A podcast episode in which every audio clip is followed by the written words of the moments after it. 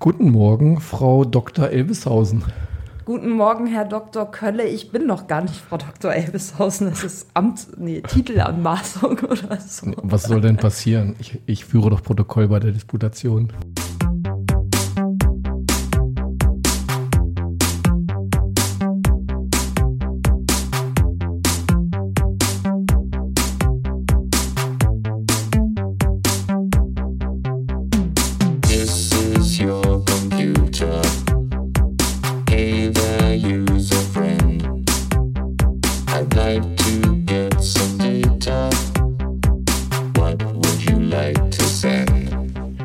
Steffi, schön, dass du wieder da bist. Ja, finde ich auch. Es ist wunderschön, endlich wieder in der Uni, im Büro und natürlich jetzt in unserem wundervollen Tonstudio zu sein. Und in der Realität wahrscheinlich auch. Ja, die Realität, die ist ja echt verrückt so mit Sommer, warm, Licht.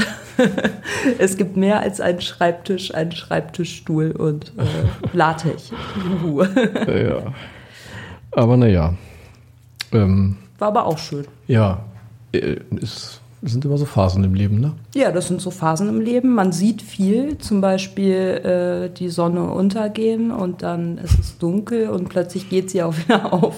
Und man hat die ganze Zeit nur geschrieben. Das sind schon Dinge, die irgendwie interessant sind. Aber äh, ja, es ist eine anstrengende Zeit, aber definitiv auch lohnenswert, weil wenn man es nicht macht, kriegt man das ja alles nicht so mit unbedingt.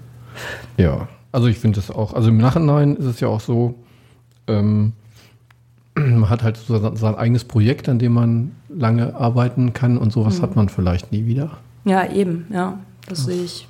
Das ist dann so im Nachhinein, muss man sich das dann mal nochmal anschauen. Naja, wie auch immer, äh, wir schweifen gerade ab. Ein bisschen, ja. Und das sollten wir eigentlich nicht tun, weil äh, wir ja ähm, ein Gastinterview haben. genau. Und ähm, dieses Gastinterview ist ja auch etwas äh, umfangreicher.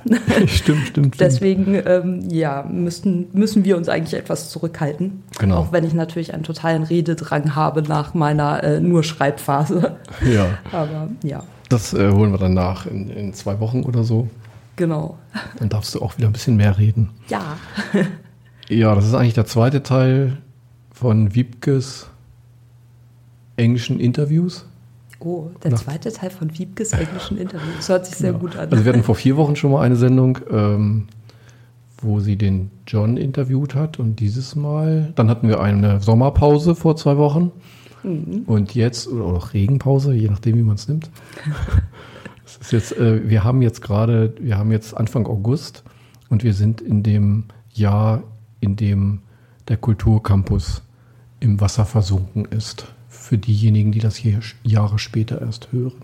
Ja, wobei mir gerade auffällt, äh, es gibt ja auch so Kunstprojekte, wo man einfach alle Sachen unter Wasser. Also eigentlich ist es ja sehr passend, Ja. dass es den Kulturcampus jetzt Das ist einfach eine. Frage der Perspektive.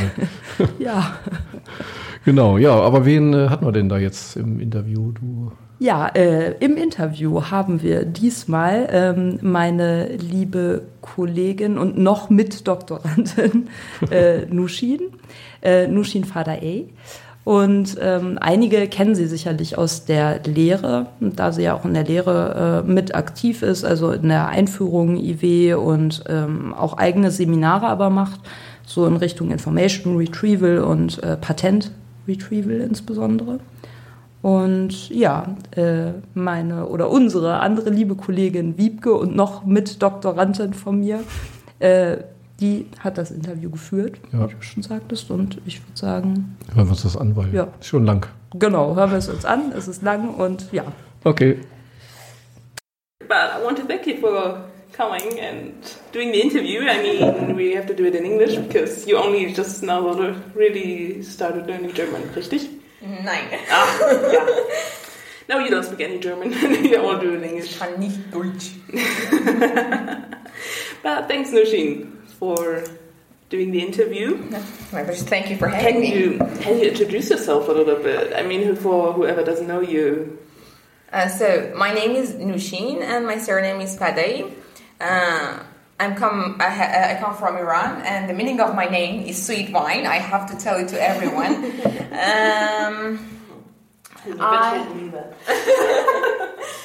So uh, I my background is in computer science. I did in Tehran Polytechnic University, and then I I did my mas- yeah in Tehran Polytechnic University, and then I um, came from a master's in to Saarland University in Saarland.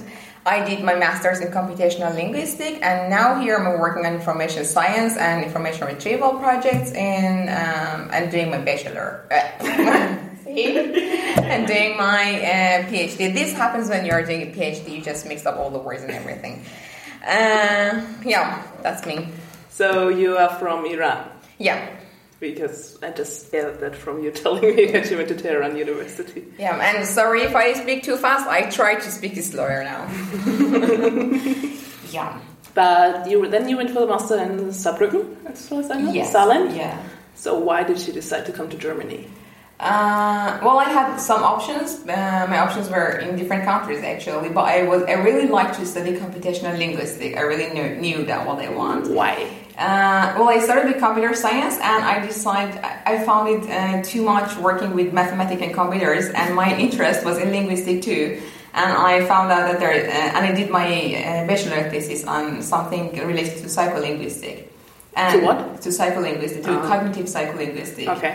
And that made me to really interested in this uh, in this aspect in this area. And I heard from a person who was working in um, a science. Um, it's called uh, IPM in but I have forgotten. It's, it's, it's an institute for research in physics and mathematics.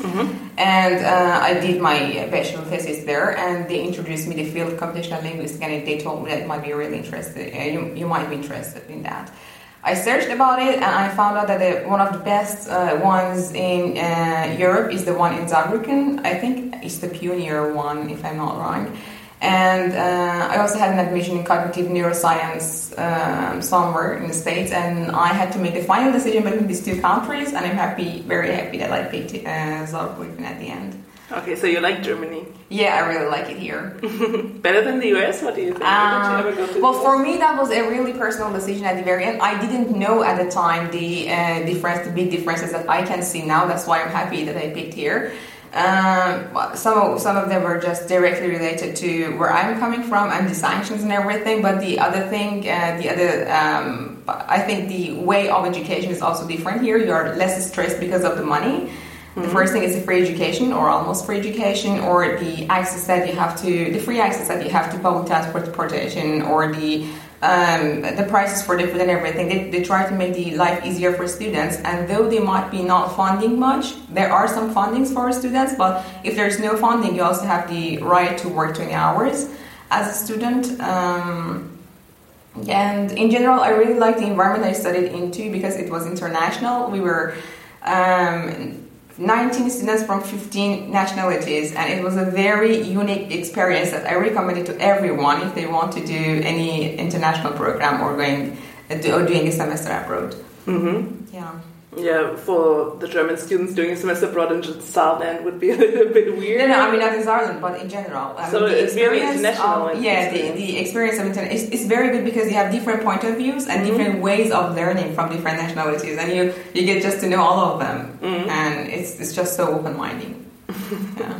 So you enjoyed it. And then you decided to come to Hildesheim afterwards? Yeah, then I was looking for a, a project or PhD or anything. It was I it, it could have not been necessarily PhD, but I decided to do uh, some project on related to what I did for my master's thesis. As you see, first my bachelor's thesis got me to the master's, and then my master's thesis got me to this PhD. But uh, yeah, this this position here was very similar to, to what I was doing. Then they, they had a project to for text mining. It was actually patent mining, and. Um, yeah, I find it really interesting. I applied for it, and now I'm here. the project is over, but I'm still here. I'm working on my PhD now. So what is your PhD about?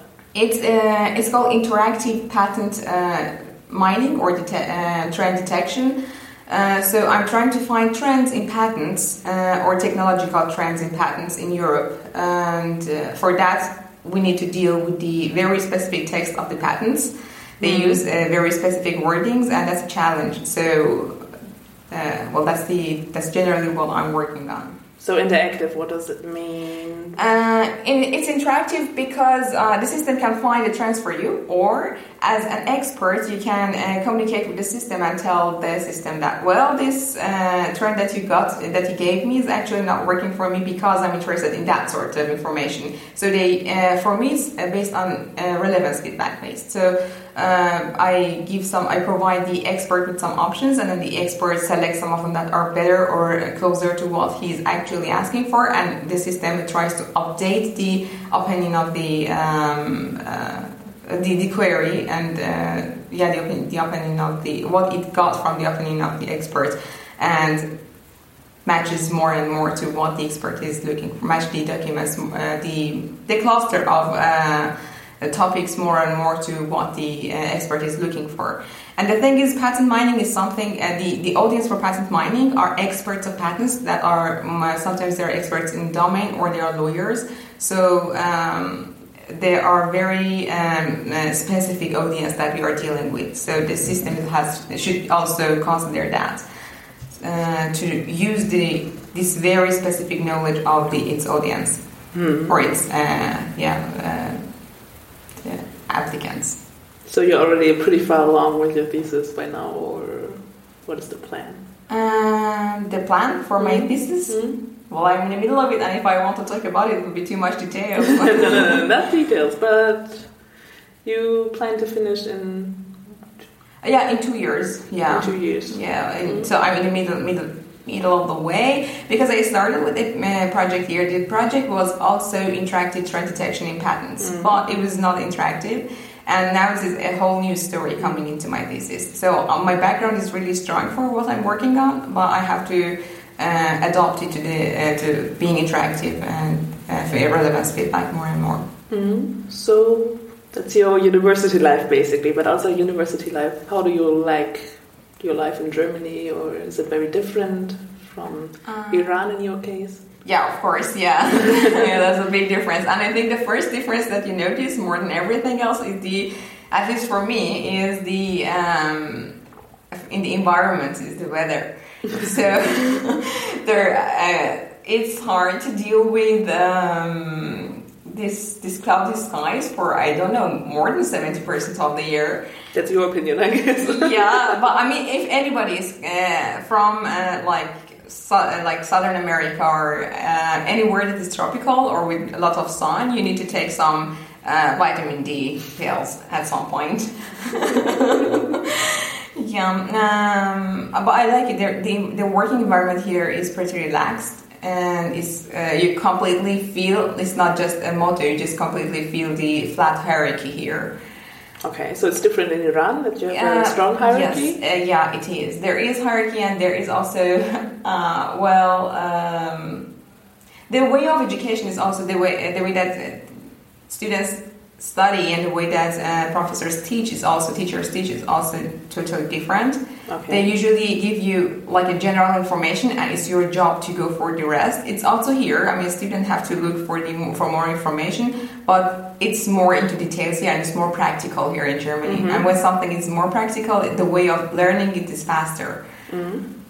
Yeah. What do you mean by more practical? Yeah, it's like there are a lot of uh, like practicum you have here, Mm. and there's a lot of them. We didn't have a lot of them, or if it was the case, um, we were totally on our own, so we had to find a way. And there was a lot of uh, mistakes. Like you could go many directions, and and nobody was there to like stop you, or tell you that this is not the correct direction. But here in, in practicums or in projects, and there, there are a lot of courses like this here, and it makes you to just be on track.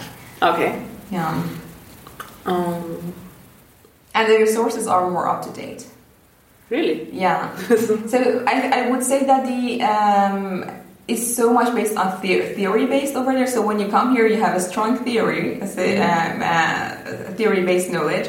So you know exactly where this formula is coming from when you look at it, but you have not used it in a project or something. So So here it's more the other way around. Basically, you maybe don't really know the background of the formula, but you know how to use it. now, yeah, it's a good combination, I would say. yeah, for you. um, Was there something really surprising when you first came to Germany? I mean, you came here as an international student at first. I think the only surprising thing, what I really didn't expect, is 70% of European. Focus on the weather. really? maybe, maybe on an interpersonal level. I mean, the people here, do they behave differently? Um, yeah, it is. It is different, but the thing is, I'm a very talkative person, and uh, there was a moment I found myself talk a lot, and people are also very good listeners here. So it's vice versa. But I mean, I was talking, they were listening, but there was a point that I was silent, and there was a big silence in the room, nobody had any idea. I was like, did they get what I was talking about? But the thing is, just I think I was talking too much about many different topics, and I was, uh, I thought, I thought it's the way to get involved in the conversations, but probably it was not. I think that's that's one thing. Um, I, I probably after each topic I had to wait for for people to like analyze things. Um, what? Let's think. Um, it's a bit different, but the other thing is. Why, uh, unless what, unlike what people usually tell about Germans, it's exactly for at least for me, it was exactly vice versa. They are really kind inside. Oh, that's nice to hear. yeah, it's big. I mean, I was lost several times, and it was uh, there were people who could not speak English, but they uh, they knew that I'm lost, and they tried to help me to get to where I have to go. For example, this is this is one case that I would not forget because it happened to me several times. Um, or uh, or at least they tried. There was some, there was some point that the person had a poor knowledge of English and I had a poor knowledge of German, and we were just using my, broken German. And the person was using the broken English, and he tried and he tried to help me really. So it, there were a lot of these cases that. Um, that they just they just get they just were volunteering to help. Like I was in the street looking at my uh, looking at looking at the uh, map and I was obviously lost. I was like in the pictures of in the, in the language books, you know, when they want to describe the way confused. I was exactly like that. I was I had a map in the middle of a city looking around, and the, the map, yeah, um, the person came. I remember a person came out of the car. He came to me and he said, "If you're lost, can I help you?" or something like that. It was I would never forget these things, and I never experienced any any of the stereotypical things that they say about Germans. What do they say about Germans? I'm They say they are uh, cold. I have heard it, but it's not. It's, it's not about being cold. It's just uh, like like in the in the socially, I would say. Um, it's just another way. It's just different. Like I would say, they listen more, and this is how I would describe it. Or um, I mean, it, it has nothing to do with not being kind. That that's the thing. So for me, if somebody said tells me someone is cold, I would say there's a cold-hearted person. But it's not the case at all. They they help you with, and it also specifically in university, I used to not ask much much questions. And they used to came in and say, uh, if you have this problem, you have to ask questions. You mean in the university? Yeah, in the university, like you have to. They, one of the things I learned here is that they encourage me to ask the ask questions, and whenever I ask questions, there always there was somebody to help me. So this is something big, really big. That that changed my um, my studying view. How I have to study. If I have questions, I have not just to keep them for my, for myself or took a long took my questions with me a long way to see if I can find the answer on the way. But yeah, there were always experts around me, and they were like, "What? Why don't you ask this question?" And yeah, now that helped me. I think now I know a lot because of those questions, and that was also a very big thing. Yeah, so um, the more you ask a question, uh, questions, and the more detailed are your questions, it just it's vice versa. It shows that uh, it's, it doesn't. It's not there for showing that how much you don't know, but it shows how much you've gone deep, and now you have asked this question. Um, That's nice to hear that Yeah. you're not as cold as people describe the Germans to be. and this is this is the way you have to see people. Like sometimes it's just about um, people being different. Like uh, they just the way of um, the way of um, maybe showing um, kindness is different, or showing or helping o- others is different. I mean, some some people can make a lot of noise and then they think they are so warm, but they are not. So, do you like the, let's call it the German way of behaving? Uh, for me, it's relaxing actually. Yeah? Yeah, I, I like it. Is it for so me. different in other countries in your experience? Uh, not other countries. I, I would say. I mean, yeah, it is. It's a little bit distinguishable, uh, but uh, once you know that that this silence doesn't mean anything that you are thinking. uh, Yeah, that's the for me that's relaxing because I know that I'm being heard and I know that I can and actually it helps me to hear myself better.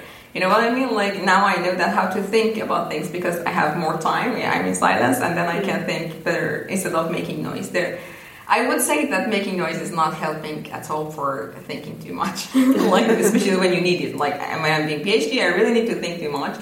And if I make a lot of noise about like, ah, this is not working, this is this is horrible, I'm stuck here. I mean, it happens during the PhD life, but if you insist on that, you just miss the point at some point. And this is what I learned here that you need this pause, you need this silence for some moments to, to deal with it. And your life here specifically in Hildesheim at the University of Hildesheim, is it different from Saarland also? It is different because there it was in an international environment and it was a very big interna- international environment. So I think there were 300 students, uh, there are at least 300 students, international students studying computer science over there in English. So, well, the uh, drawback of that was I never tried German and I was just, fo- uh, I just focused on English. Um, and I improved my English. I had to write and speak. My writing, my, my uh, presentations were all in English. And uh, the other thing was that we only had each other. We were all internationals. We were all foreigners, and we it just it made us closer to each other. But now here, I'm out of that environment. I miss my friends over there, but most of them are not there anymore. Um, and now I'm learning German, and now I have the chance to get integrated with the society more and get to know people more, like Germans more, and. Um, and I think it's also another good view of that. So the good point of there was having a lot of friends at that point, but here finding friends is a little bit more hard. And now I'm start now I started finding friends here too. But I mean, come on, Hildesheim and it's pretty small, and yeah, it's not very easy. But and the other way is to know the language. So when you know the language, you can join um, other groups, from, like with different purposes, or yeah. So doing some um, sports and stuff like sport group exercise and group and stuff. But yeah, it's going, it's progressing slowly. Um, I like it. But I just, the, the good thing about Hildesheim is, is that it's not far from uh, Hanover, which is a big city. But no, I really, and you know, it's small, but it's an attractive city at some point. There are small cities that they are not attractive, but it, it has a story for itself too. And it has its, uh, its good sides. How do you call it in German? Es hat seine guten Seiten. Nein, there's, there's, was, there's another word for it. Uh, the uh, word is attractive. The the uh, when you're looking for when, when, yeah, when something in the city is really attractive, or like having a lot of attractive places in the city to see. You, something Kaiten. Sehenswürdigkeit. yes, exactly. Did you say L word? Huh? I, I, I think I misunderstood you, but Sehenswürdigkeit. Yeah, exactly. Sehenswürdigkeiten. Yeah. Yeah, basically, I, I've been in Hildesheim for almost six years now. hmm And still, there were some parts of the city I never Yeah. went to. And so I went with my parents last time when they came to visit. And it's interesting. The city center is small, and if you just limit yourself to that part, you think it's a small city. Yeah. But it's yeah, it's about the scattered area. Yeah. and there were also I went with bike to this uh, Schloss, the Marienburg Schloss, um, and there were some strawberry fields on the way. I enjoyed them. Okay, so I have one last question, Mhm. or maybe a broader question. Um, you came to Germany as an international student, and uh, I don't know if they listen. I hope they're listening, but there are a lot of, or all of our students, at least the bachelor students, have to go abroad. Do you have some tips for them how to prepare their stay abroad? Not specifically limiting themselves to a country, but in general. One of the let's try to focus on the benefits of abroad. So when you are going abroad, there are always bad things and good things. Try to focus on good things and try to get involved with everything, so you have more options to decide between bad and good. And one of the to how to provide yourself with more options is to not restrict yourself with the people. For example, you are coming with a group of people from Germany and you are German. Do not uh, limit yourselves just to be with your own friends that you have from the home country. Try to get involved with society, with uh, university people, with the people, other students that you see in university, and also the professors. Everybody, just try to get involved with them. Then you have more chances to see the, the other ways of education, other ways of talking and speaking, and like being social, other ways of It's just uh, opens mind, and when you have um, open mind, then you can think easily and better. Mhm. Yeah. Yeah, that's my experience too. Yeah, and also try different foods too. I mean, you might find some food disgusting, but try it. You may like it at some point. Yeah, that's really interesting at some point. Just my philosophy was I just tried everything. yeah, exactly. Try everything and and don't um, make make a decision right away. Like I don't like this food at all. Don't say these sentences because then when you say it loud to people, maybe later on when you like it, you don't eat that in front of other people. Like when you go to a restaurant. This happens with sushi. Yeah. So they should be open to new experiences when going abroad. That's a good tip, I guess. Mm, and when you arrived in Germany, was it complicated to take care of everything, or did you get help? Uh, well, it, it could it was a little bit complicated, especially when it was about the bureaucratic stuff.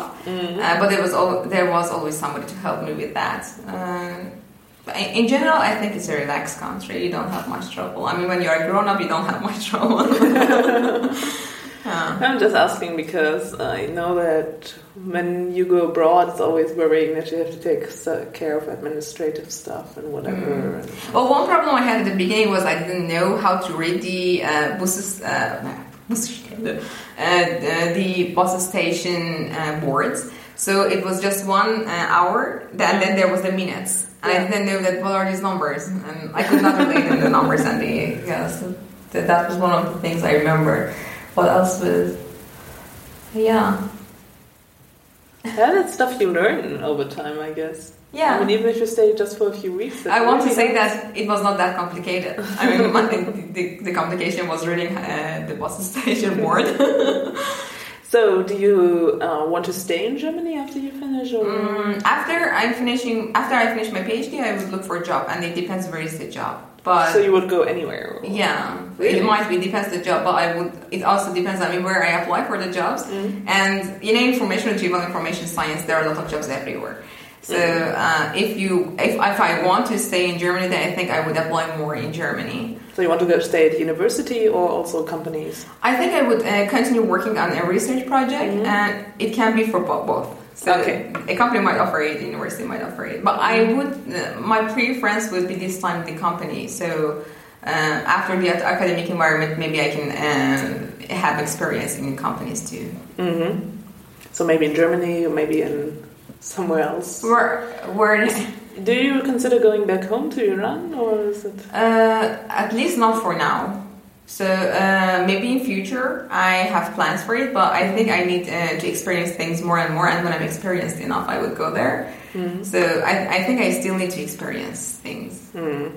Considering where you're from, I mean, people hear, hear a lot in the news about Iran and trouble there. Mhm. Do you notice that when you go abroad, that you have trouble with your, I don't know, um, going somewhere because you come from Iran in general, or is No, it, not at is it all. okay? No, the uh, the only thing is that sometimes uh, people ask. I mean, there you get this question a lot. Where are you from? Yeah. And yeah, I think if I was like if I, uh, if I was Blundish or something, they would not ask me this question. So that, that, that's this thing. But I think it's everywhere, and you are so different. When you, if a German goes to Iran, they would not let that German to move one meter. Everybody would ask a lot of questions from that person. So I totally understand it. Yeah, were Um, always thinking I came from America when I was in Korea. Yeah. actually. And the second thing was that when you um, when you when I say the country, then there then it comes the second stereotype questions, and then Yeah, that's what I mean. I mean, you hear a lot of things only in the news, and it's, Yeah, exactly. It's very different, I guess. Yeah. So it's always interesting for me to talk to you, basically. Yeah. And- But in general, I find people interested in um, knowing more and more. Mm. So uh, most of the time, I got this from people that, that I find is very open minded. That they say, "We have heard everything from media. Now you tell us." Mm. That was the story from your point, yeah, from your point of view. Yeah, I mean, there's trouble, there's trouble everywhere. So Yeah. okay, so mm, I think we covered almost everything, and thanks for doing it. Yeah, welcome. No problem yeah, at all. Yeah, and let's hope Ralph cuts it a little. yeah Ralph. okay. thank you.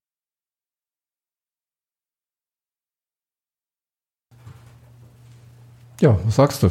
Das war äh, sehr interessant und ähm, Ich muss auch Wiebke und Nushin sehr loben, die sich bemüht haben, sehr schnell zu sprechen, damit das Ganze nicht noch länger wird. Aber auf jeden Fall mh, sehr spannend, wie ich finde. Ja. Also einfach mal auch zu erfahren, was äh, Menschen eigentlich so dazu bringt, dann hierher zu kommen, hier zu studieren oder hier dann auch die Doktorarbeit zu schreiben und wie man zu so einem Thema kommt. Und ja, besonders schön ist natürlich zu hören, dass man auch als äh, Mensch mit deutschen Wurzeln nicht äh, zwangsweise kaltherzig ist. Danke, Luschin. Kaltes Herz. Genau. Ähm, sehr schön, genau. Ähm, hier lernen wir jetzt wieder den Vorteil dieses Formats kennen, weil die gängigen Podcast-Player können nämlich auch in verschiedenen Geschwindigkeiten abgespielt werden oder können in Oh. verschiedenen Geschwindigkeiten abspielen.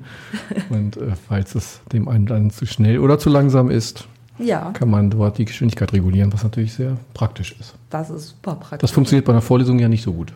Nee, außer äh, kluge Menschen haben die Vorlesung aufgezeichnet. Ja, okay. ja, aber ich Ja. denke, wir wollen da gar nicht mehr großartig was hinzufügen. Ne? Ähm, eine Ankündigung haben wir.